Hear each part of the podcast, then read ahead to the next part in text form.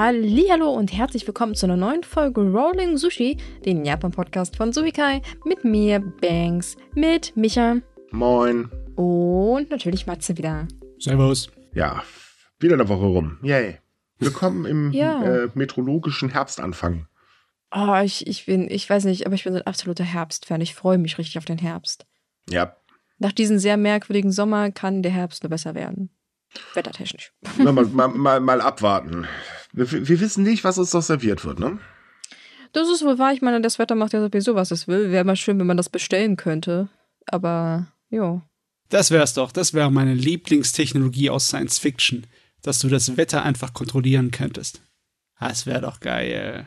Ja, ich meine, zu einem gewissen Grad könnte man das ja theoretisch heute, aber naja, macht halt wenig Sinn. So, wir kontro also wir machen zumindestens äh, sorgen wir gerade dafür, dass das Wetter immer unangenehmer wird. Ähm, insofern ist es ja auch das Kontrolle- Kontrolle. als Ja, aber das ist ja nicht kontrolliertes Ändern. Das ist ja, wir bauen einfach so lange Scheiße, bis es sich ändert.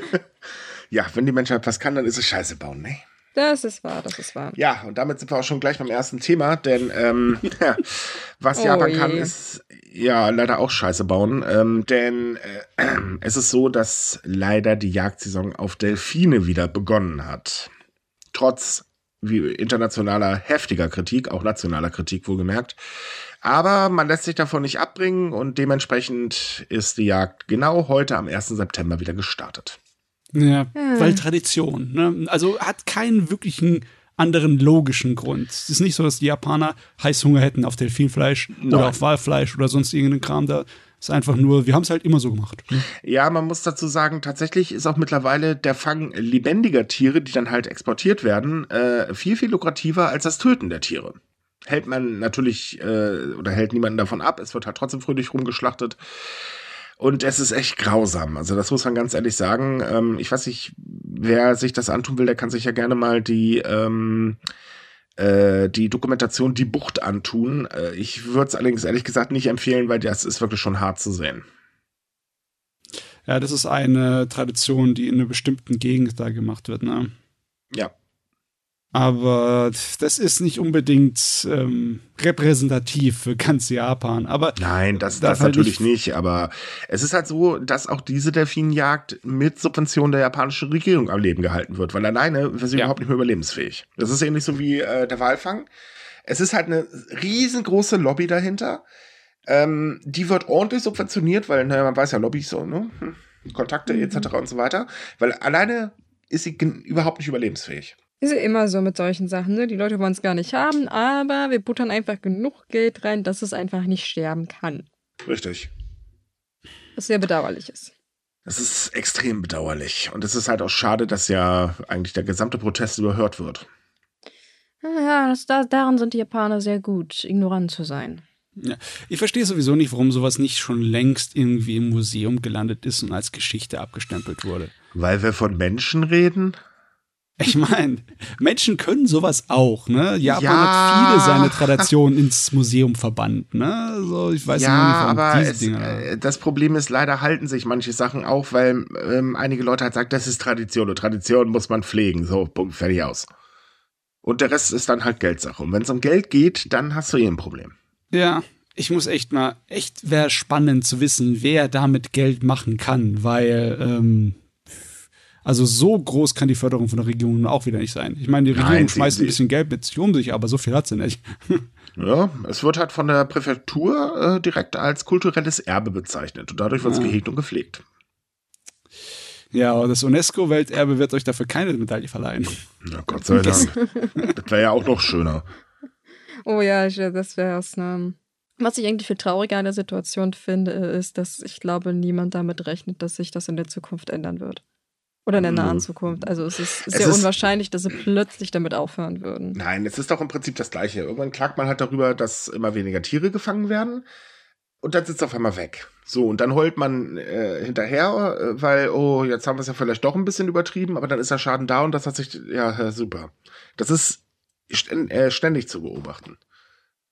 Ich Hm. habe sogar eine böse Vorahnung, dass möglicherweise der Wandel durch das Klima in den Meeres, ähm, ja, Sphären so viel ändern wird, dass das nicht mehr ein Thema wird. Ne? Dass einfach die Delfine sowieso woanders hinziehen, weil sich die ganze Temperatur und Strömung und alles geändert haben. Ne? In dem Fall muss ich ganz ehrlich sagen, bleibt zu hoffen. Hm. Das wird äh, weitreichende Auswirkungen haben. Da wird schon eine ganze Menge Chaos noch in den nächsten zehn Jahren passieren. Ja, das definitiv. Aber gut, wir sind ja selber schuld. Es wurde jahrelang gewarnt, wenn ja. man nicht drauf hören will. Aber naja, ja, ich, ich, denke, die Chancen sind gut, dass das zuerst passiert, bevor dann irgendwie durch gesellschaftliche Veränderungen das Ding abgeschafft wird. Hoffen wir mal. Weil äh, gesellschaftlich wird es, glaube ich, eine ganze Weile dauern. Äh, ja, äh, anderes Thema. Ähm, wir sind ja gleich mit einem echt Birks-Thema eingestiegen. Ähm, in Japan gibt es einen Streik. Und zwar der erste Kaufhausstreik seit 60 Jahren.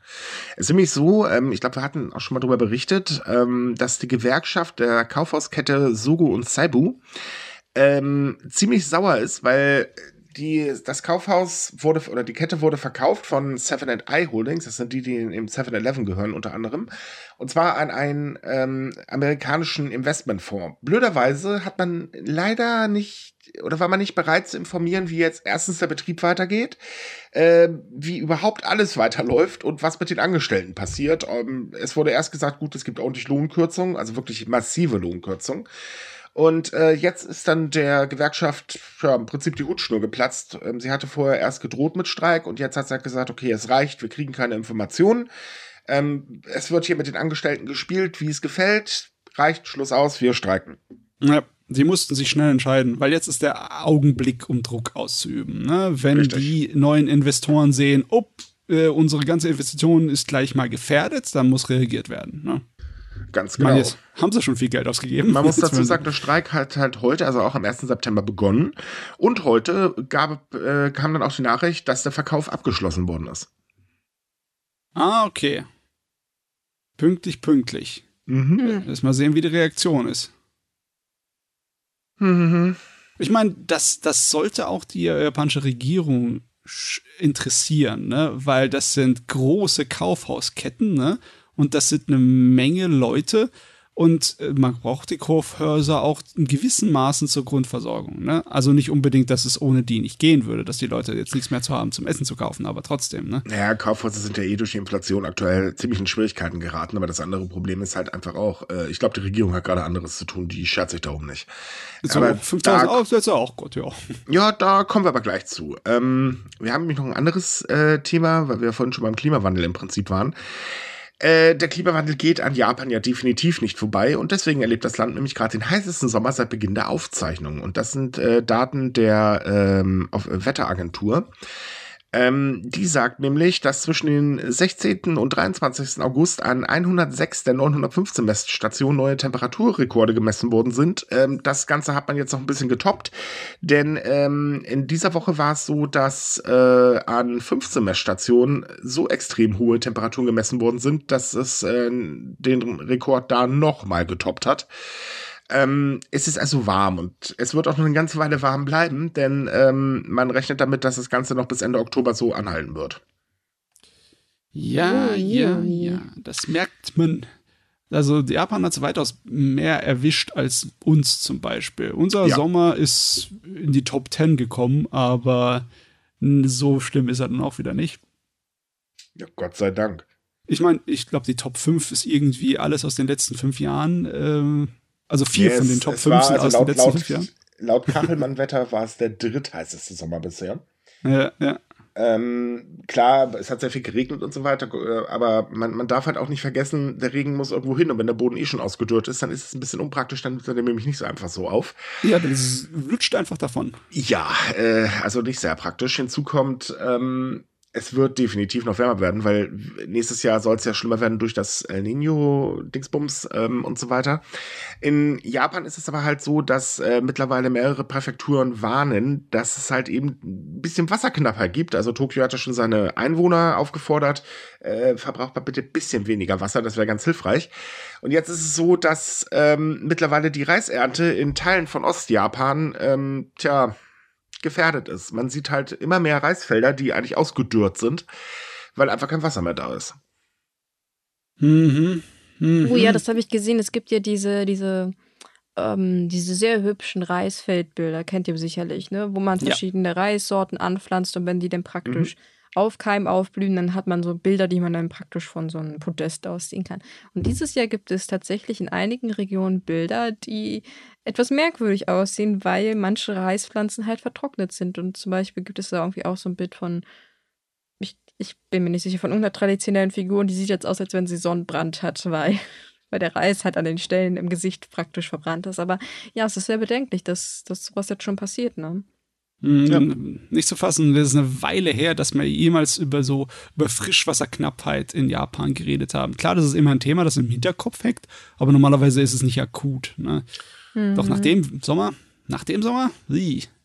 Ja, es ist ja so deutlich wärmer und das beklagen halt auch natürlich die Einwohner. Ähm, es ist auch so, dass ähm, jetzt gerade die Sommerferien aufhören und immer mehr Schulen entschli ähm, entschließen sich dazu, die äh, Veranstaltung am ersten des Schultages äh, oder äh, ersten Schultage des, des neuen Jahres im Prinzip in den Klassen abzuhalten, weil man sie nicht draußen abhalten kann, weil die Gefahr zu groß ist, dass zu viele Kinder umkippen und die Turnhallen meistens nicht so viele Kinder äh, fassen. Ja. Deswegen finden sie in der Klasse statt und das Ganze wird dann online gestreamt online gestreamt. Ist doch auch eine Lösung, also ja. Okay. Ähm, also im Sinne von wegen die Ansprache für die ganze Schule wird dann über in jedem Klassenzimmer auf dem Bildschirm äh, dann übertragen, ja, oder wie? Genau. okay. Dann stehst du halt in deinem Klassenzimmer und singst freilich mit, wenn die, wenn die Schulhymne kommt. Ja, so ungefähr. Da war ich aber letztens auch sehr schockiert. Da hatte jemand, der in Japan lebt, äh, geschrieben auf Twitter, dass seine Tochter nach Hause gekommen ist vom Sportunterricht und einfach mal einen Hitzschlag hatte, weil die halt draußen Sport gemacht hat, weil es nicht einheitlich geregelt ist in Japan, dass bei ab einer gewissen Temperatur man nicht draußen Sport macht. Das ist immer nur in den Präfekturen anscheinend geregelt, wo halt irgendwie schon Kinder gestorben sind, was sehr bedenklich ja, ist. Ja, es, es gibt schon ähm, eine offizielle Empfehlung der Bildungsbehörde. Das Problem an der ganzen Geschichte ist, es ist eine Empfehlung. Also es bleibt ja immer noch äh, den Städten erstes selbst überlassen und natürlich den Schulen. Und ähm, naja, bei den Schulen wissen wir, da haben noch so einige Direktoren äh, so den Hang dazu zu sagen, das haben wir immer so gemacht, das machen wir jetzt auch so, das geht schon. Ja, ja so ein paar tote Kinder, die gab es auch in den letzten Jahren. Also, also ich ja, meine, das ist schon ziemlich makaber, aber ja. Ja, aber du hast ja, ja in Japan dieses Riesengeflecht aus äh, Privatschulen und öffentlichen Schulen und mm, da sind so viele unterschiedliche Regeln am Ziehen. Ne? Schon allein was die, was Aussehen, was Frisuren und was äh, die Klamotten angeht. Ne? Da sind auch natürlich Regeln für äh, das für Sport draußen sind wieder ganz unterschiedlich und keiner ist irgendwie auf einem Zweig. Meine Nein, Güte. aber wenn das mit dem Sommer so bleibt, auch in den nächsten Jahren, und das wird es ja definitiv, dann äh, müssen sie sich da definitiv was einfallen lassen. Ja, ich ja mein, wobei Japan, es eigentlich recht einfach ist zu sagen, bei 35 Grad Außentemperatur gibt es keinen Sport mehr in der prallen Sonne. Äh, Ganz einfach. Aber 35 Grad wird schon als extreme Wettertemperatur in Japan gesehen. Deswegen ja, meine ich ja, ab 35 Grad äh, und ohne Schatten gehen die Kinder gefälligst nicht mehr auf den Sportplatz. Ganz einfach. Also, ich weiß nicht, ich weiß Kinder nicht, bei 35 Grad auch nicht auf den Sportplatz ohne Schatten schicken, aber okay. Du, ich weiß nicht, wie es bei uns war, aber ich glaube, bei, bei, bei 30 Grad war es schon äh, kritisch.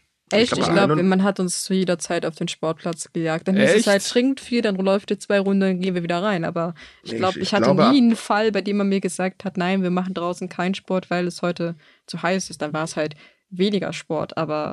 Gut, bei ja. uns ist der Sport eh immer ausgefallen, aber ich glaube, ab 31 Grad gab es hitzefrei, wenn ich mich gerade nicht irre.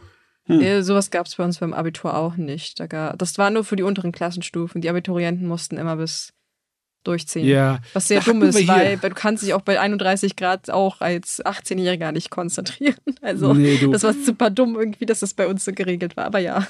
Da hacken wir auf Japan rum und Deutschland hat sowieso trotzdem auch keine einheitliche Ja, aber ich hab, das habe ich aber auch gehört, dass das bei also Oberstufen sie fast überall diese Regelung haben, also dass die nicht gehen dürfen. Also, äh, was, was die Regeln angeht, wie gesagt, Deutschland und Japan sind genauso chaotisch. Das müssen wir mal ehrlich das sein. Das ist wohl wahr. Wir sind alle auf diverse Sachen nicht vorbereitet.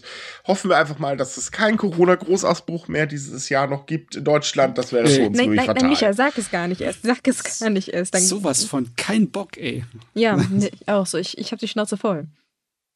Die stimme ich dir absolut zu, Matze. Ich will nicht mehr. Ja, das Problem ist, ich glaube, der Virus hat seinen eigenen Kopf. Aber okay, machen wir weiter. Nächstes Thema, Fukushima. Yay. Ähm, ihr wisst ja, dass die äh, Verklappung des Wassers äh, vor einer Woche begonnen hat.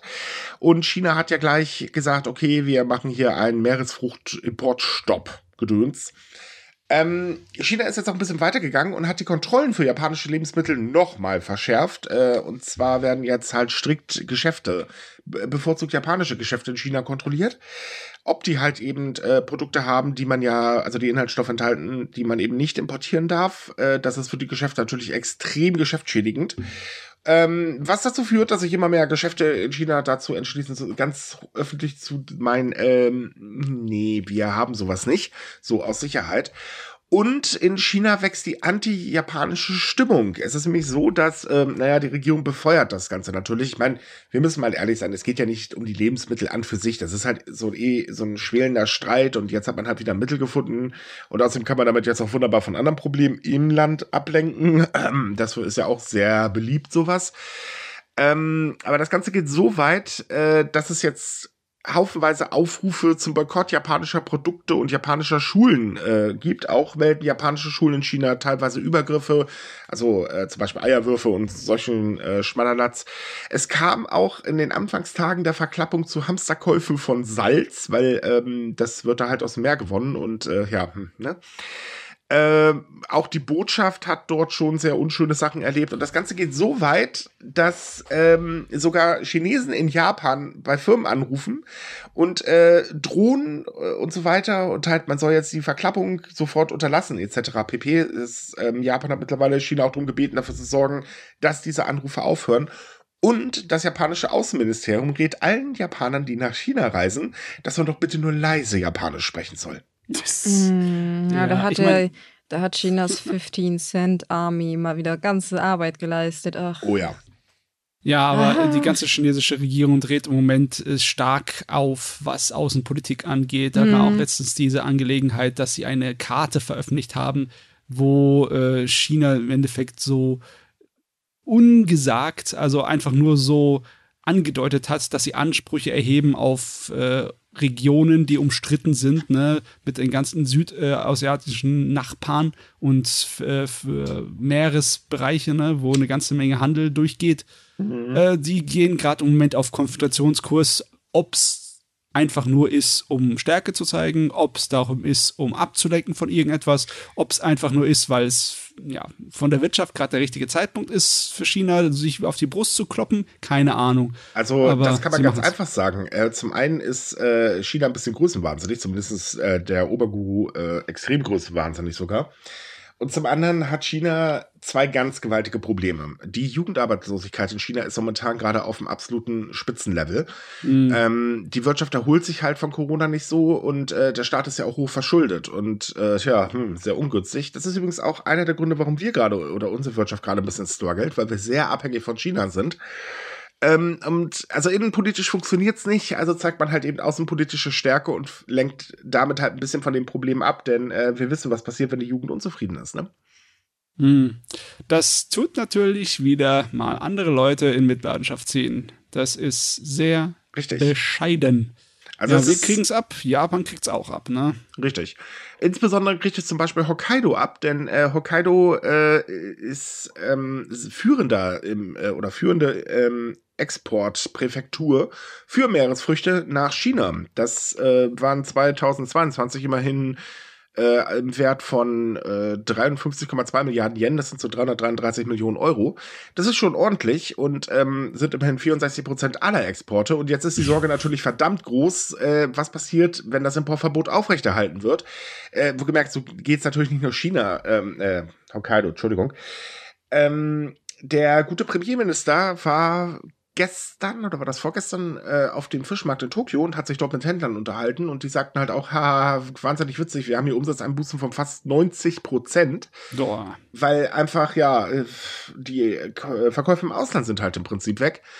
Ähm, das, was man jetzt gemacht hat, war irgendwie zu erwarten. Es wurde als erstes ein neues Hilfspaket äh, für die Fischereiindustrie ähm, zugesagt. Keine Ahnung, wie es aussehen soll. Das hat man noch nicht erwähnt. Aber dass erstmal finanzielle Hilfen kommen. Und äh, zum anderen äh, hat man sich halt hingesetzt und ganz medienwirksam erstmal Fisch aus Fukushima zum Mittag gegessen. Ja, die Geste. Man kennt die Geste, ne? Ja. Mhm. Hat übrigens auch tatsächlich ein US-Repräsentant gemacht, einfach um zu zeigen, ja, alles sicher. Ich meine, die ersten Messungen haben ja gezeigt, okay, die Werte sind halt eben nicht messbar. Ähm, insofern man weiß ja auch noch nicht so wirklich genau, was da jetzt eigentlich dann passieren kann. Ne, vielleicht haben wir dann bald, ich weiß nicht, Simpsons-like drei Augenfische oder so ein Kram.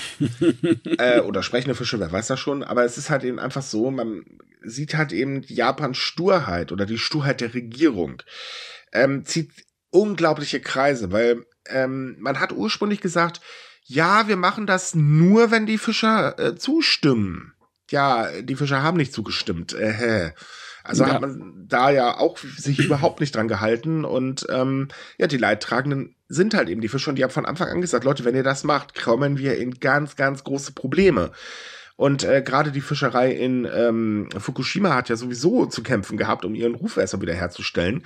Und jetzt geht der ganze Spaß von vorne los. Also Fischer möchte ich da momentan nicht sein, wenn ich ehrlich bin. Nee, besonders alles, was die japanische Regierung dagegen tut im Moment, ist nicht so irgendwie beruhigend. Ich meine, sie versuchen die Welthandelsorganisation einzuschalten, um gegen Chinas äh, Entscheidungen davor zu gehen, aber da ist auch fragwürdig, wie schnell oder ob das überhaupt irgendwie groß was bringt. Ne? Ja, vor allem, was äh, sollen machen? Die sagen dann eben du, du, du und äh, China ja. sagt, uns doch egal. Ja, aber wirklich, ne?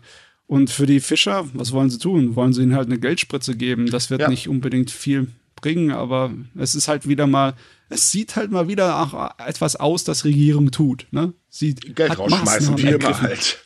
Äh, da, da sind sie ja wirklich Spitzenreiter, das muss man ehrlich sagen. Also mit Geld schmeißt sie wirklich gut um sich.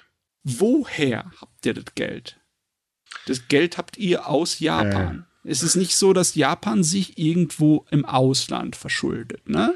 Es ja, kauft bei seinen eigenen Banken. Und wenn die japanische Regierung ihre Zinsen nicht zurückzahlen kann, weil sie zu viele Schulden auferlegt hat, dann leiden die japanischen Banken darunter und die ganzen Geldgeber. Äh, sagen wir mal so, äh, diese Woche waren ja auch die Haushaltsanträge der Ministerien für das nächste Steuerjahr fällig. Mhm. Und die haben auch alle fleißig eingereicht. Und ähm, die Haushaltsanträge haben insgesamt einen Rekordwert von 114 Billionen Yen, also 718,7 Milliarden Euro erreicht. Das ist absoluter Rekord.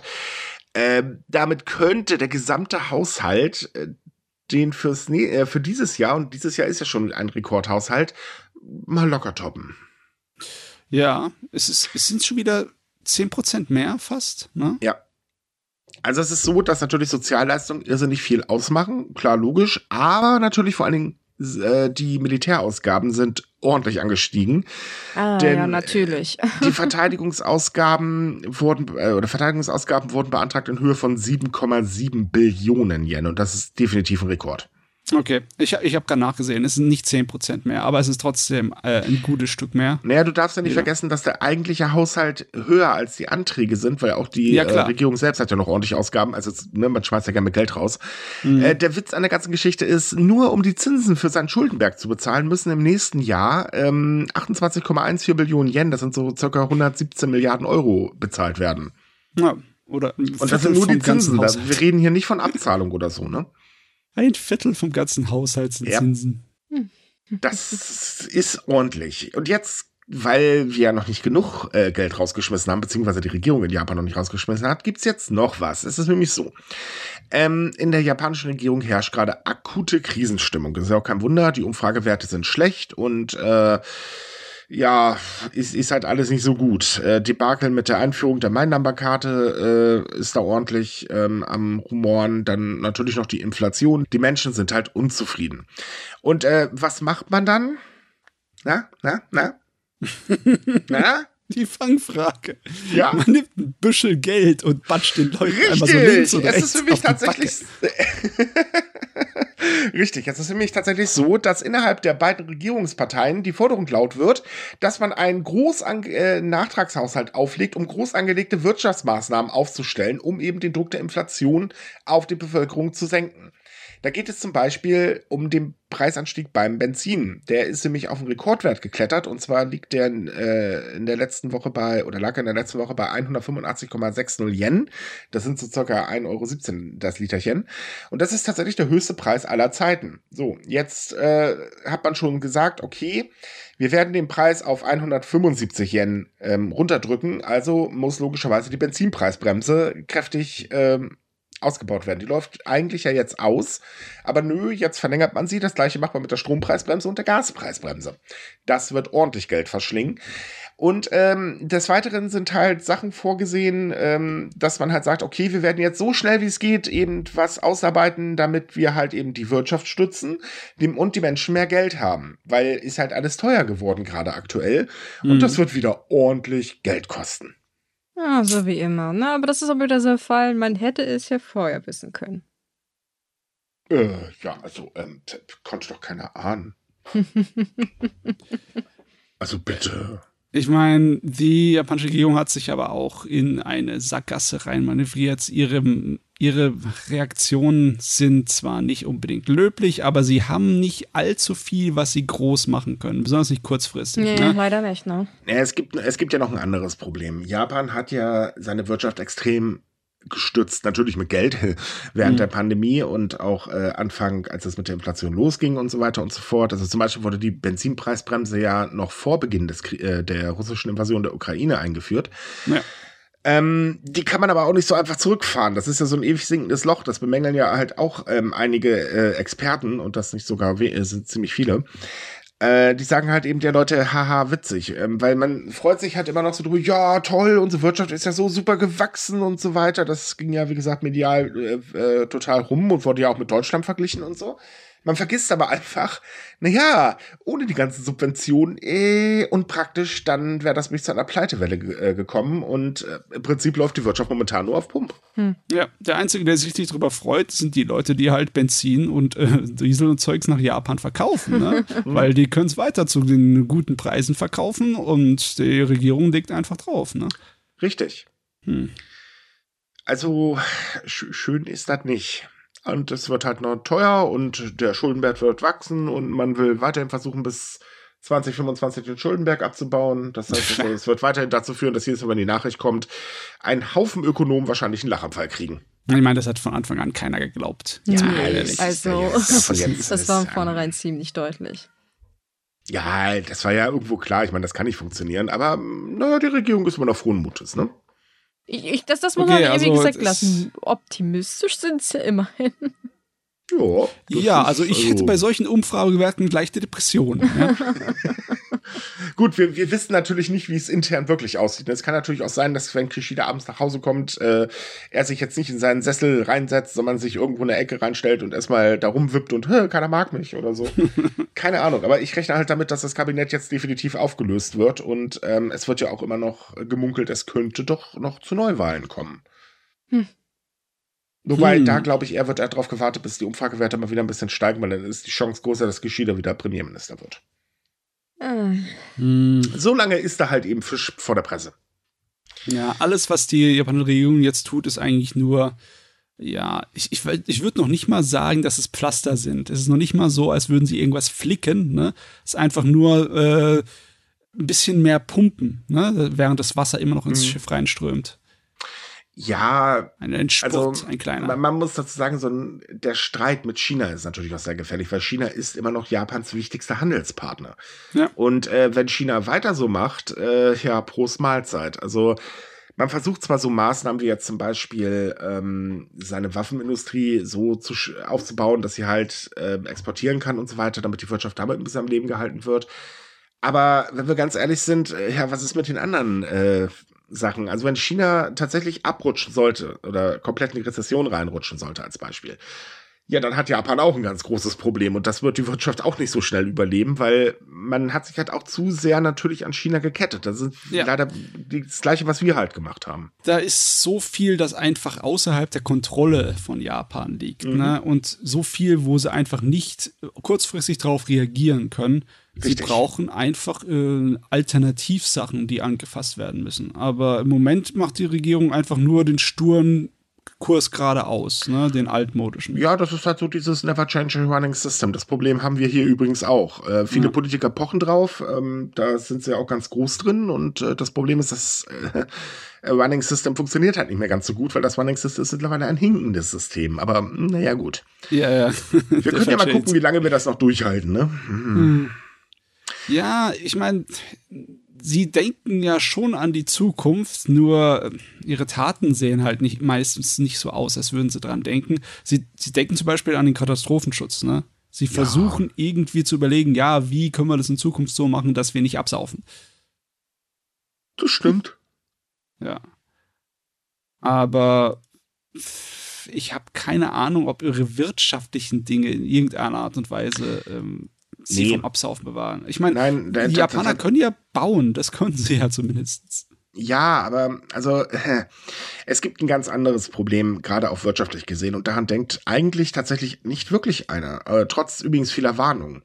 Es ist nämlich so, dass heute vor 100 Jahren das große Kanto-Erdbeben stattgefunden hat. Mhm.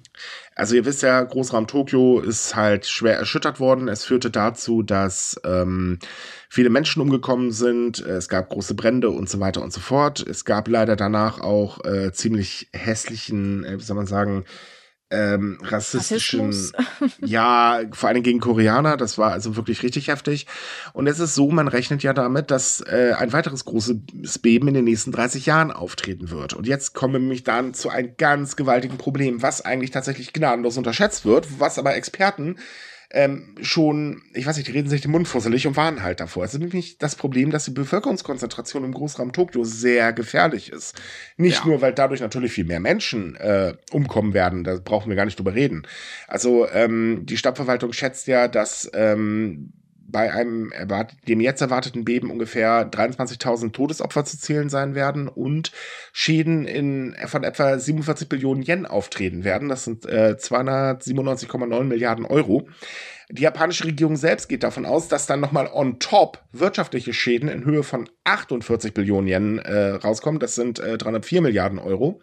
Und das zusammengerechnet ist dann fast der japanische Staatshaushalt. Äh, das hätte katastrophale Auswirkungen auf die Wirtschaft. Ja. Ich mein, also Japan wäre danach praktisch platt.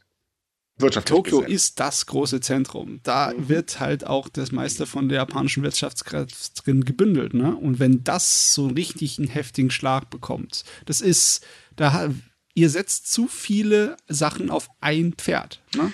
Das ist das Problem. Und äh, die Pläne, dass man halt eben diese Bevölkerungskonzentration auflöst, gibt es ja schon ewig. Und sie wurden ewig und ewig verschoben. Jetzt zuletzt auf 2027. Ähm, Problem ist, das sind alles tolle Maßnahmen, aber die haben bisher noch überhaupt keinen Effekt gehabt.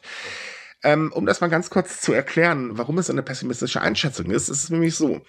Im Großraum Tokio, da zählt ja auch Kanagawa, Saitama und Shiba dazu, machte vor dem Kanto-Erdbeben etwa ähm, 13,7 Prozent der Gesamtbevölkerung aus. Das ist schon ordentlich. 2020 waren es bereits 29,3 Prozent, also ein deutlicher Anstieg, Tendenz weiter steigend.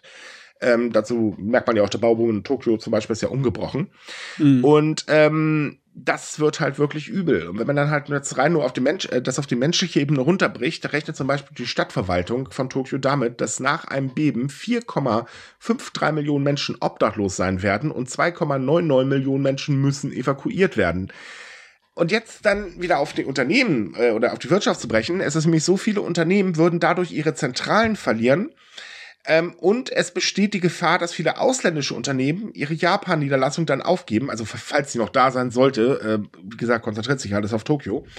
Ähm, ja, und das ist halt gar nicht gut. Hm.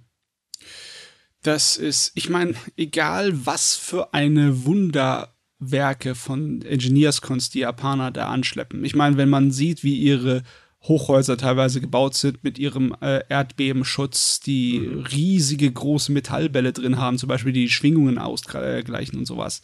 Äh, da kannst du machen, was du willst. Auch du kannst ein neues äh, Großprojekt hier anfangen, um den Katastrophenschutz zu verbessern das wird alles nur das höchstens ein bisschen abfedern. Ne? Ja, es gibt keinen hundertprozentigen Schutz. Das ist es. Ja, das ist das sowieso nicht. Aber ich meine, ich verstehe, dass man sich Sorgen macht, aber man sollte auch bedenken, dass diese Voraussagen immer vom Worst-Case-Szenario ausgehen. Also es ja, muss, ja, das stimmt auch wieder. Also es ist, man geht praktisch aus, was so das Maximum an Schaden, der erreicht werden könnte. Es kann natürlich immer weniger sein. Aber ja, ist absolut richtig. Man, man wird nie alle Leben retten können und es wird immer Nein. irgendwas kaputt gehen, weil ja. Also um es halt so. mal ganz kurz auch noch zu erwähnen, das ist jetzt gerade die jüngste Einschätzung, die wurde jetzt gerade erst aktualisiert. Ähm, das hat man das erste Mal seit fünf Jahren tatsächlich gemacht. Ähm, es ist halt auch ein Problem, weil dadurch, dass man dieses Auflösen der Bevölkerungskonzentration ein bisschen verpennt hat oder immer wieder verschoben hat, ist Tokio eigentlich ein Selbstläufer geworden. Also jetzt zum Beispiel plant man halt mit äh, Subventionen, also steuerlichen Anreizen und so weiter, ähm, dass man halt eben Unternehmen in ländlichen Gebieten wieder ansiedelt. Aber wer geht denn dahin, wenn die gesamte Infrastruktur eigentlich komplett auf Tokio ausgerichtet ist? Ja, ja. Und Tokio wird weiter wachsen. Das wird nicht ausbleiben. Also ähm, bis es zum Erdbeben kommt, ist Tokio bestimmt locker noch mal um ein paar Prozent größer geworden. Hm, ja, naja, es ist halt beim aktuellen Stand nicht verwunderlich, wie gesagt. Ja, da kann man halt nichts wirklich machen. Das wird sich nicht ändern lassen. Das Einzige, was man machen kann, ist, dass man so gut sich vorbereitet, wie es geht. Und zumindestens ja, was das angeht, bauen sie ja auch eine Menge guten Katastrophenschutz aus. Ne? Die wissen, dass der Klimawandel echt ist. Die tun sich dann irgendwie keine Scheuklappen vor die Nase setzen. Und ehrlich gesagt, was die da vorhaben, alles zu bauen, ne, um sich gegen alle möglichen äh, Katastrophen sowie Überschwemmungen alles zu schützen, äh, das ist wohl so ziemlich das größte Projekt, um Probleme des Klimaschutzes anzugehen, die Japan im Moment hat. Was irgendwie traurig ist, ne? Man wünscht sich, sie hätten andere Sachen auch noch, ne? Ja, also man könnte sich zum Beispiel wünschen, dass sie halt aktiv den Klimawandel bekämpfen, aber gut, sie bereiten sich halt vor. Du meinst das äh, ähm, Silence-Projekt, ne? Ja, dieses riesen Mega-Projekt, das bis in die 2040er Jahre laufen soll. Ja, ähm, ja richtig, das hat jetzt begonnen. Äh, das soll halt gegen fünf ähm, Katastrophenfälle schützen. Und äh, ist halt auch so Hochwasserschutz etc. Ähm, soll halt Wasser auffangen und so weiter und so fort. Aber auch das ist im Prinzip eine, ja, eine Verbesserung, aber es ist halt eben kein hundertprozentiger Schutz. Nee. Hm, hm, hm. Ja, kann man nur tun, was man kann. Ja. Aber man könnte mehr tun, das muss man aber auch immer erwähnen. Ne? Jo, ja. Könnte man. Oh Gott. Macht man aber nicht. Ach ja. So, ähm, weiteres Thema. Es ist so, in Japan gibt es nicht das geteilte Sorgerecht. Das heißt, es, das Sorgerecht fällt bei einer Scheidung zum Beispiel immer nur ein Elternteil zu. Äh, das macht es dem anderen Elternteil übrigens ziemlich einfach, sich aus der äh, Affäre zu stipitzen, also auch keinen Unterhalt zu zahlen und so weiter. Und es führt auch immer wieder dazu, dass man von Fällen hört, dass zum Beispiel ähm, ein japanisches Kind einfach entführt wird. Äh, aus dem Ausland von seinem ausländischen Elternteil nach Japan äh, kommt und dann äh, ja aus dem Maus das äh, Sorgerecht steht dann auf einmal denjenigen, also den japanischen Staatsbürger zu. Da gibt es ja haufenweise Urteile von Gerichte, die grundsätzlich immer für Japaner entscheiden. Und äh, jetzt hat man ein Gremium eingesetzt. Was heißt jetzt? Das hat man Anfang des Jahres schon gemacht. Und ähm, nun gibt es einen ganz hochoffiziellen Vorschlag. Und der Vorschlag besagt, ähm, dass man doch bitte das gemeinsame Sorgerecht endlich einführen sollte ähm, damit das viel, viel besser geregelt wird. Hm, hm. das wäre ja mal definitiv an der Zeit. Ich meine, äh, ja. das würde auch die Justiz vor allem entlasten, weil viele dieser Streitigkeiten halt wirklich absurd manchmal sind. Richtig, also es gab ja äh, von Kritikern die Bedenken, wenn ein solches System eingeführt wird, dann kommen Opfer von häuslicher Gewalt oder vom Missbrauch nicht vom Täter weg. Ähm, da hat man halt eben vorgeschlagen, ähm, dass grundsätzlich ähm, sich die Ehepartner bei einer Scheidung direkt ähm, selbst erstmal entscheiden sollen, ob sie das gemeinsame oder das ähm, einzelne Sorgerecht haben wollen. Und äh, bei in solchen Fällen, wo es halt Missbrauch gab, ähm, sollen halt die Familiengerichte die Situation beurteilen, eben auch diese äh, den Missbrauch mit einrechnen und sollen dann halt entscheiden. Hm. Gleichzeitig sieht dieser Vorschlag allerdings auch vor, dass die eine obligatorische Unterhaltszahlung eingeführt wird und bessere rechtliche Mechanismen äh, geschaffen werden, sollte der Unterhalt nicht gezahlt werden. Darunter auch die Pfändung von Vermögenswerten. Und das ist tatsächlich eine Sache, ich glaube, da haben viele, äh, vornehmlich Männer, muss man leider sagen, wahrscheinlich ganz schön geschluckt. Weil es ist leider, leider in Japan so, ähm, es gibt durchaus Sorgerecht, also Unterhaltszahlungen, aber ja, wenn man den nicht leistet, leistet man die halt einfach nicht. Und das passiert sehr häufig. Und man ist da als Frau manchmal ziemlich äh, in der Bedulie, um das mal vorsichtig auszudrücken. Und ähm, das ist halt eine deutliche Verbesserung der aktuellen Situation. Oh ja. Ich meine, das ist, äh, das äh, deckt viele Bereiche ab von den ja. Problemen, die wir schon längere Zeit hier bei uns im Podcast immer wieder angesprochen haben und bemängeln. Ne? Mhm. Es wird ja höchste Eisenbahn, was das angeht. Jetzt ist nur die Frage, wenn es ein Regierungsgremium vorschlägt, wie gut sind die Chancen, dass es dann intakt irgendwie zu Gesetzen umgewandelt wird? Extrem gut, weil das wurde Ja? eingesetzt, um genau diese Situation zu überprüfen, weil man eine Änderung haben möchte. Ui, Ähm, okay. man war sich halt bloß nicht einig wie und es gab, wie gesagt, sehr, sehr viele kritische Stimmen, äh, bevorzugt von älteren weißen Männern übrigens. Haha, sorry, das musste ich jetzt mal erwähnen, weil das hat gerade so schön gepasst. Ähm, und äh, deswegen ist das Gremium halt eingesetzt worden und das besteht halt dementsprechend aus ähm, einem sehr kunterbunten Haufen, der halt eben darüber dann diskutiert hat, die Probleme, die Kritik mit eingerechnet hat und so weiter. Und ähm, das ist jetzt halt der offizielle Vorschlag. Jo. Oh, kann man ja optimistisch sein, sogar ein Ja. bisschen. Wenigstens was.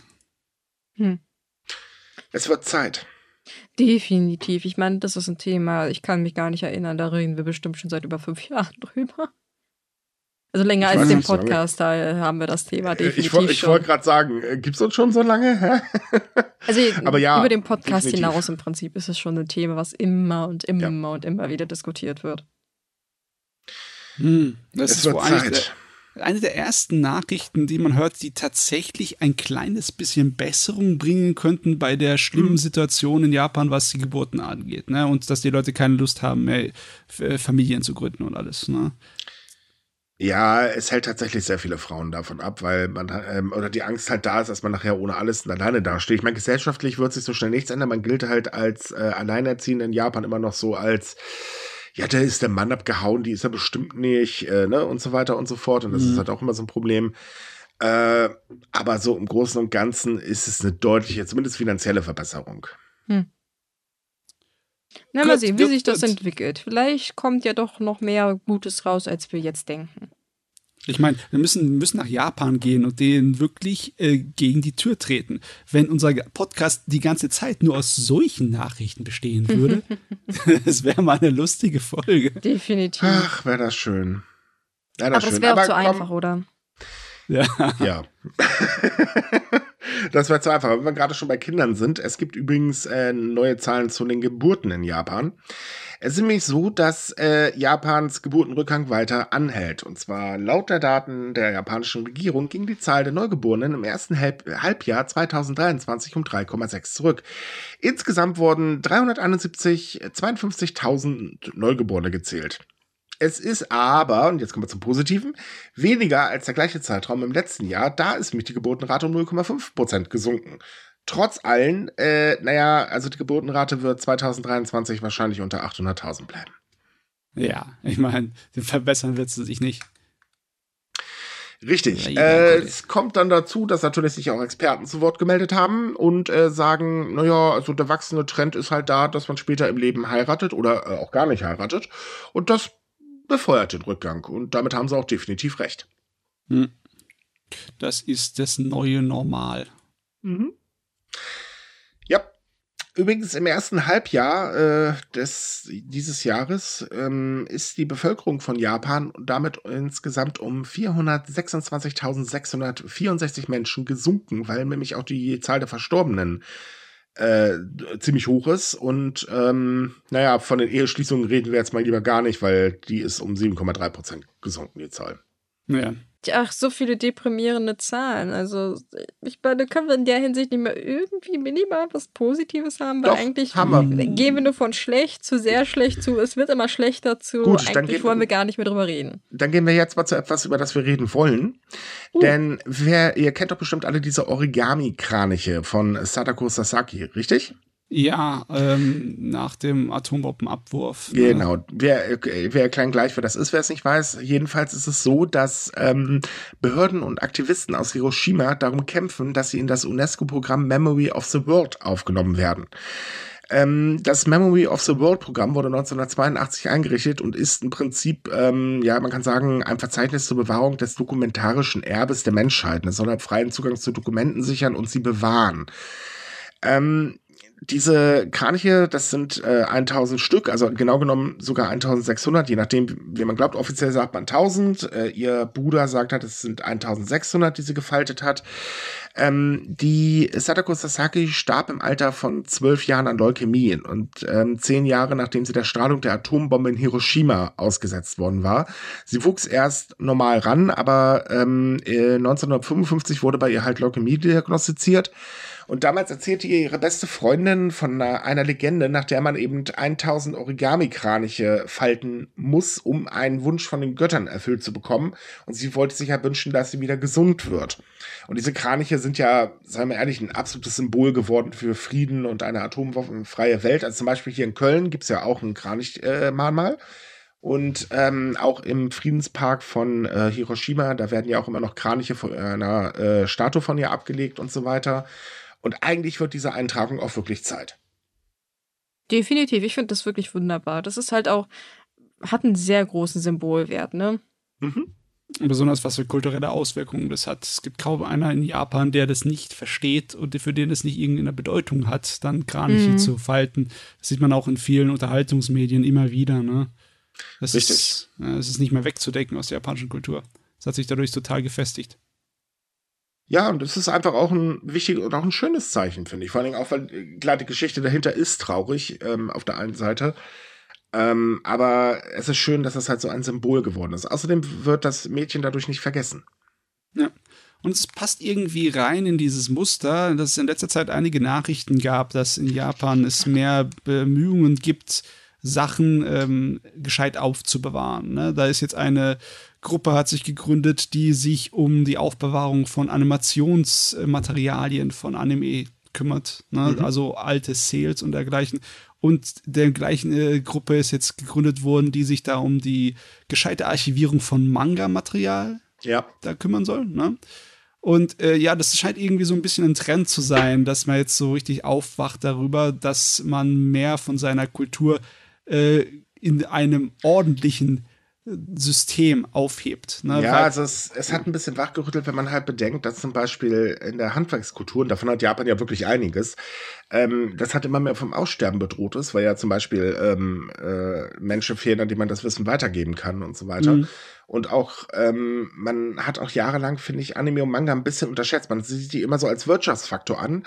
Ähm, und ne, klar, die Politik sagt auch, ja, kulturell und so weiter und so fort. Aber so wirklich bei der Bevölkerung als kulturellen Bestandteil Japans ist das nicht richtig angekommen.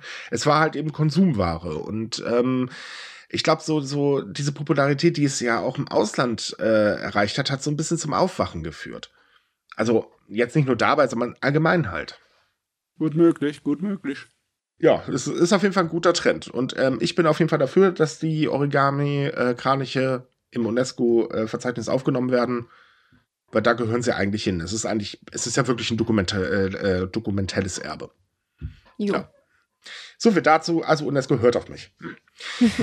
so, jetzt noch eine Nachricht. gesprochen, so. Genau, mich hat gesprochen, wer nicht. Ähm, äh, jetzt noch eine Nachricht aus Bayern. Es ist nämlich so, dass die Bayerische Staatsbibliothek sich so eine Kleinigkeit gegönnt hat. Und zwar äh, eine große Kleinigkeit, nämlich die große Welle. Hey, also eine hey, große hey. kleine Kleinigkeit im Prinzip, äh, große, die ja nicht so groß ist. genau, die große Welle von Hokusai gehört zu den äh, Holzschnitt-Serie 36 Ansichten des Berges Fuji und ist eigentlich das bekannteste Werk von ihm, kann man sagen, weil äh, das ist so dermaßen in der Popkultur angekommen, das ist der Wahnsinn. Ja, Erstaunlich eigentlich, ne? Also mhm. wie, wie so ein sehr simples Bild. Also ich meine, es ist jetzt nicht so komplex wie die Mona Lisa oder so, aber dass das praktisch weltweit bekannt ist, auch wenn die Leute nicht mal wissen, wer das gemacht hat, aber jeder kennt dieses Bild irgendwie. Definitiv. Es ist übrigens der Abschluss einer Reihe von äh, Käufen, der Bibliothek, äh, die in den vergangenen Monaten getätigt worden sind. Ähm, mittlerweile ist es nämlich so, dass äh, die japanische Sammlung der Bayerischen Staatsbibliothek rund 90.000 gedruckte Bände, 100 Handschriften und 900 Einzelblattdrucke äh, umfasst. Das ist also wirklich heftig. Darunter sind auch einige Unikate äh, natürlich mit bei ähm, eine Vielzahl von seltenem Farbholz, Schnitten äh, und so weiter und so fort. Und ähm, die große Welle soll im nächsten Jahr in einer geplanten Ausstellung, die sich mit der Sammlung japanischer Farbholzschnitte befasst, ähm, ausgestellt werden. Und das lohnt sich dann definitiv. Ja, da habe sie ein Original. Ja, ich ja. bin auch mit Hokusai in, im Studium aneinander gekommen und rein technisch gesehen steckt da schon eine ganze Menge drin in diesen Bildern. Aber man darf natürlich völlig vergessen, es ist halt was anderes als ähm, Dings, äh, Malerei, ne? Ist halt ein Druck. Mhm. Deswegen, es gibt ein paar Originale noch, ja. ein paar hundert Originale von diesem Bild, die damals in der Zeit noch vom selben Holzdruck abgezogen wurden. Richtig. Ähm, ja. Die Bayerische Staatsbibliothek hat das Stück auch untersuchen lassen und es ist auch bestätigt worden, dass es definitiv einer der Originaldrucke. Jo. Ja, das ist ja beruhigend. Nicht nachher, dass sie eine Menge Kohle dafür praktisch äh, ja, haben. Und wie viel genau ausgegeben worden ist, wurde übrigens nicht gesagt. Man sagt halt einen niedrigen, siebenstelligen äh, Süppchen. Mhm. Siebenstellig, ja, das hat man ja mal schnell so zur Hand. Das kann man mal aus der Portokasse schnipsen. Naja, ich meine, es wurde auch schon mal für 2,39 Millionen Euro versteigert, ne? Mhm. Naja, es ist halt, ähm, was man da halt so sagen muss, wieso die äh, Preise sich halt auch so krass unterscheiden können, ist tatsächlich, es kommt auf die Qualität des Drucks ja. natürlich an und halt auf welche Nummer das ist. Also es ist klar, dass praktisch Druck 1 theoretisch mehr wert ist als 523 oder so. Also beziehungsweise ja. daher gesagt. Aber das es ist schon erstaunlich, dass das jetzt praktisch da gelandet ist. Das finde ich sehr interessant. Richtig. Und das freut ja. übrigens auch Bayerns Kunstminister Markus Blume. Der hat nämlich betont, äh, was für ein Erfolg das ist und ähm, dass halt eben ein weiteres Juwel in die Sammlung mit aufgenommen worden ist. Ähm, also von daher und damit zählt für ihn München zu den wenigen Standorten, deren Sammlung äh, derartige Glanzstücke dieses weltberühmten Meisters besitzen, Oton. Bin ich mal gespannt, wie der Druck rausfällt. Weil das Lustige bei diesen ganzen Holzdrucken ist, dass die teilweise wirklich andere Farben haben. Mhm, das genau. ist dann genau. spannend. Wenn dir das Motiv gefällt, dann ist, lohnt es sich wirklich mal, das Internet zu durchforsten, daran, welches Museum welche Sorte von Drucken bei sich ausgestellt hat. Ne? Ja. Und viele ja. große Museen, wo, also das sind ja meistens eher Museen, die ein bisschen mehr Geld zur Verfügung haben. Die haben auch meistens so Online-Ausstellungen. Also da kann man sich die Bilder praktisch auch in echt oder soweit es halt möglich ist angucken. Das ist sehr interessant. Man sieht auch so kleine Unterschiede so manchmal. Also auch es ist ein Holzdruck. Ich meine, jeder, der schon mal einen Stempel benutzt hat, weiß, dass halt jeder Druck praktisch einmalig ist. Ähm, wir haben in der Podcast-Beschreibung ja alle Links zu den Artikeln über den Themen, über die wir gerade reden. Da findet ihr auch den ähm, zu dem Artikel über dieses Werk. Da ist erstmal das offizielle Pressefoto mit bei, das halt das Werk zeigt. Äh, und zum anderen ähm, findet ihr auch einen Link zu der ja, äh, Sammlung der Bayerischen Staatsbibliothek. Das ist wirklich sehr beeindruckend. Ja, siehst du, meine ich. Da kann man halt gleich meistens so reinschmökern schon mal. Das Mensch, definitiv. jetzt haben wir tatsächlich mal einen Grund, nach Bayern zu fahren.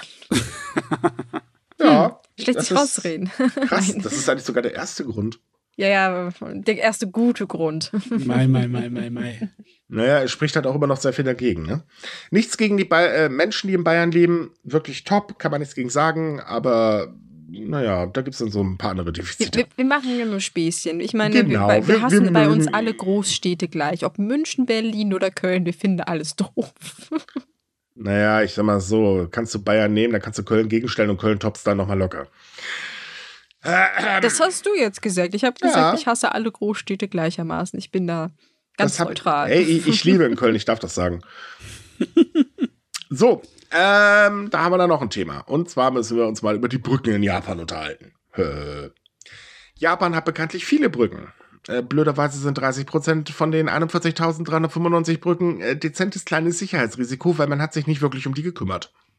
Oh, also ich meine, wenn so ein 30, das, das ist eine sehr große Zahl im mhm. Bezug auf dieses Thema. Das ist sehr besorgniserregend.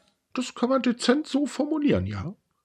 Ups, was ist denn da mal wieder passiert? Wahrscheinlich das gleiche, was mit den Straßenbeinen in Japan passiert ist. Die hat man auch irgendwie so in den letzten Jahren vergessen. Jetzt heißt das auch Upsi also man weiß, dass Straßen da sind, sagen wir es mal so rum. Nee, es ja, ist tatsächlich ja. so, ähm, seitdem der Saga, äh, Sago-Tunnel äh, eingestürzt ist, das war im Jahr 2012, bei der, da kamen ja neun Menschen ums Leben. Und damit stellt sich halt heraus, dass man äh, dezent versäumt hat, ähm, eine vernünftige Wartung durchzuführen, hat man halt eben äh, neue Sicherheitsprüfungen, die alle fünf Jahre durchgeführt werden, für Brücken und Tunnel eingeführt. Und ähm, damals bei der ersten Prüfung hat man schon gesagt, Leute, da, da, da gibt es ein bisschen so Probleme. Und äh, ja, jetzt kam halt raus, oh, die Probleme haben sich verschlimmert. Darunter gibt es nämlich auch einige Brücken, die wurden als absolut gefährlich eingestuft. Äh, das Problem ist aber, dass viele Gemeinden überhaupt noch keine Pläne haben, die veralteten Bauwerke zu sanieren. Denn äh, zum einen fehlt es an Geld und Es fehlt an qualifizier qualifizierter Arbeitskraft. Wie? Äh, wieso fehlt es an qualifizierter Arbeitskraft? Ich meine, was. Naja, Stichwort Arbeitskräftemangel. Ja, aber, aber trotzdem, die Branche, die für Bauarbeiten, was Beton und etc. alles angeht, in Japan existiert, die ist doch hier definitiv gesünder Ja, aber als die sind die doch in Tokio. Oder? Ja, aber trotzdem, in Tokio wird doch auch gebaut bis, zum, bis der Ja, Umfall. das ist es oder? ja, aber die Brücken sind ja nicht nur in Tokio. Das wäre ja zu einfach, ne? Das wäre zu Ah. einfach. Nein, tatsächlich ähm, ist es so, in ländlichen Gebieten ähm, zum Beispiel, da fehlt es wirklich an Arbeitskräfte und äh, die auch an Unternehmen, die das halt stemmen können. Und wenn du jetzt halt ein Unternehmen zum Beispiel aus Tokio anforderst, dann wird es natürlich gleich mal teurer, weil der Anfangsweg dann doch relativ hoch ist. Außerdem Ja, kommen wahrscheinlich die Baumaterialien gar nicht über einige Brücken rüber, Zwinker, Zwinker. Oh. Denn äh, viele Brücken sind mittlerweile, ähm, tja, stillgelegt. Nee, das ist definitiv schlecht. Das ist Mhm. weitaus schlechtere Bilanz, als wir zum Beispiel hier in Deutschland haben. Ne? Wir Oh haben ja, ja. auch eine Menge Bist du dir das Brücken. sicher? Ich kenne die Statistik von Deutschland nicht, aber so sicher Doch, wäre ich mir doch. da nicht. Ich habe mal kurz nachgeguckt. Wir haben so um die 130.000 Brücken in Deutschland, also eine Menge. Ne? Davon sind ungefähr 16.000 sanierungsbedürftig und etwa äh, so 1.500 marode. Ja. Also ähm, wir, wir stehen da schon besser da, prozentual technisch mäßig als, als Japan. Das äh, hat, äh, wundert mich fast schon, dass Japan das so, so mies aussieht mit der Infrastruktur da. Ja, man, es ist so das Problem, es wird gerne vernachlässigt. Also gerade solche Sachen werden sehr gerne in Japan vernachlässigt. Ähm, deswegen will jetzt das Ministerium für Land, Infrastruktur, Verkehr und Tourismus auch finanzielle Unterstützung anbieten, um die Gemeinden dazu äh, bringen, dass diese Brücken halt sehr schnell saniert wird. Äh, blöderweise löst das leider den äh, Arbeitskräftemangel nicht, aber zumindest Okay. ist, ist das Geld dann da. Ja, das, das ist ja vor allem für kleinere Gemeinden. Also wir haben ja auch öfter, wenn so Katastrophen, also wie gesagt, bei, hatten wir auch schon äh, mit den Katastrophenfällen, ne? wenn es kaputt ist, dann Mhm. sind sie halt abgeschnitten, Wasser, Strom etc. Und diese kleinen Gemeinden haben halt oft nicht das Geld, praktisch so größere Brücken zu sanieren. Also das ist, glaube ich, schon ein Anreiz für viele, da zumindest ein bisschen was zu machen. Ja, das ist übrigens in allen Bereichen so. Wir hatten ja mal, ich weiß gar nicht, ob wir darüber im Podcast gesprochen haben, aber auf jeden Fall mal einen Artikel zum Thema äh, die Wasserleitung in äh, Genau, das Japan. hängt ja auch damit zusammen, ne? Ja, viele werden nicht saniert, weil äh, die kleinen Gemeinden haben, also für die Firmen lohnt sich nicht, das ist auch eine offizielle Aussage gewesen eines Firmenvertreters, es lohnt sich für uns einfach nicht, das zu machen, weil die können sich das erstens gar nicht leisten und äh, das ist für uns viel zu umständlich, da alles hinzukarren und so weiter. Und Mhm. äh, ja, kommt es dann zum Erdbeben oder einer anderen Kleinigkeit äh, oder größere Kleinigkeit, dann ähm, hört man halt immer wieder, ups, äh, da hat die Wasserversorgung weg. Das ist ja jetzt gerade erst beim Taifun wieder passiert. Ja. Ja. Das ist, also ich frage mich bei der großen Menge an Brücken, die saniert werden müssen in Japan, ob das nicht doch eher ähm, sich lohnen würde für Firmen. Die hätten da auf Jahre lang Arbeit, ne? Ja, aber auch wenn sich eine Gemeinde das nicht leisten kann, wäre es natürlich unpraktisch. Ist es unpraktisch. Mm, ja. Und ich meine, also wenn man so bedenkt, dass einige Brücken als absolutes Sicherheitsrisiko äh, und einsturzgefährdet eingestuft worden sind, äh, ich bin mir jetzt nicht ganz so sicher, aber da müsste das sehr schnell passieren und äh, das sind nicht wenig Brücken, die diese Einstufung bekommen haben. Ja, außerdem dauert das wahrscheinlich, also das ist wahrscheinlich etwas, was so ein bisschen länger dauert, ne? Also wenn, vor allem, wenn sie einsturzgefährdet eins sind. muss man jetzt über japanische Baufirmen sagen, sie können es besser als die Deutschen. Ja, die sind recht schnell, das stimmt. Trotzdem Ja. ist das eine Menge Arbeit, die gemacht werden muss. Klar. Hm. Aber es ist, es muss halt gemacht werden. Also, weil ewig Richtig. kann man es nicht so lassen und. Und ja. man merkt übrigens auch den krassen Unterschied zwischen äh, den Brücken, die von Gemeinden unterhalten werden und die Brücken, für die der Staat zuständig ist. Denn bei den Brücken, für die der Staat zuständig ist, beläuft der Anteil der Bauwerke, die ein Sicherheitsrisiko darstellen, ein Prozent. oh, Ach, okay. ja, wer hätte es gedacht, ne? Ja. Es kaum ist halt nur eine. Geldfrage. Also ja, das war Naja. eindeutig. Das ist definitiv nur. Ja, gut, Fall aber man muss auch sagen, man muss dazu aber auch sagen, dass die Regierung sich natürlich vor allen Dingen um äh, also größere Brücken äh, äh, kümmert, die halt auch natürlich besser gelegen sind, jetzt als zum Beispiel eine kleine Autobrücke irgendwo mitten in der Pampa. Hm. Ja, natürlich, aber trotzdem, also, wieso es so ist, ist halt offensichtlich. Also, Ja. da braucht man nicht mal eine Umfrage oder so, das ist halt klar. Aber gut, da haben, naja, sie haben das Problem erkannt und hoffentlich lösen sie es auch. Und da müssen jetzt nur die Firmen auch mal sagen, ja, na gut, dann fahren wir mal irgendwo halt in die Pampa. Ja, das wäre tatsächlich schön. Wir kennen das ja hier in Deutschland. Das ist auch wahr. Ich muss mir gerade das Heulen verkneifen, weil, oh Gott, das sind so viele Ähnlichkeiten. Ja, bei Brücken vielleicht nicht, aber so Straßen definitiv. Und Bahn. Also also alles, was das- mit Bahn zu tun hat. Sagen wir so, das, das Shinkansen-Netz in Japan ist super. Äh, Der Rest leider nicht. Mhm. Aber das Shinkansen-Netz ist super. Ja, kann die Deutsche Bahn sich daneben stellen. Sieht bestimmt nicht besser aus. das hört sich jetzt gemein, aber wenn ich mal so dran denke, durch allein meiner normalen Pendlerstrecke, wie viele marode Bahnhöfe ich da sehe, das ist so, mm, das hätte man schon vor, vor Jahren reparieren können oder besser machen können. Ja, definitiv, aber wir reden halt von Deutschland. Mhm, ja, aber ich meinte nur, beide Seiten haben da so ihre Problemchen, ne? Das äh, definitiv. Das definitiv. So, jetzt beenden wir den Podcast aber noch mit einer guten Nachricht. Ähm, es ist nämlich so, dass ähm, die Burg Himeji das erste Mal Einblicke in seine sonst geschlossenen Räume erlaubt.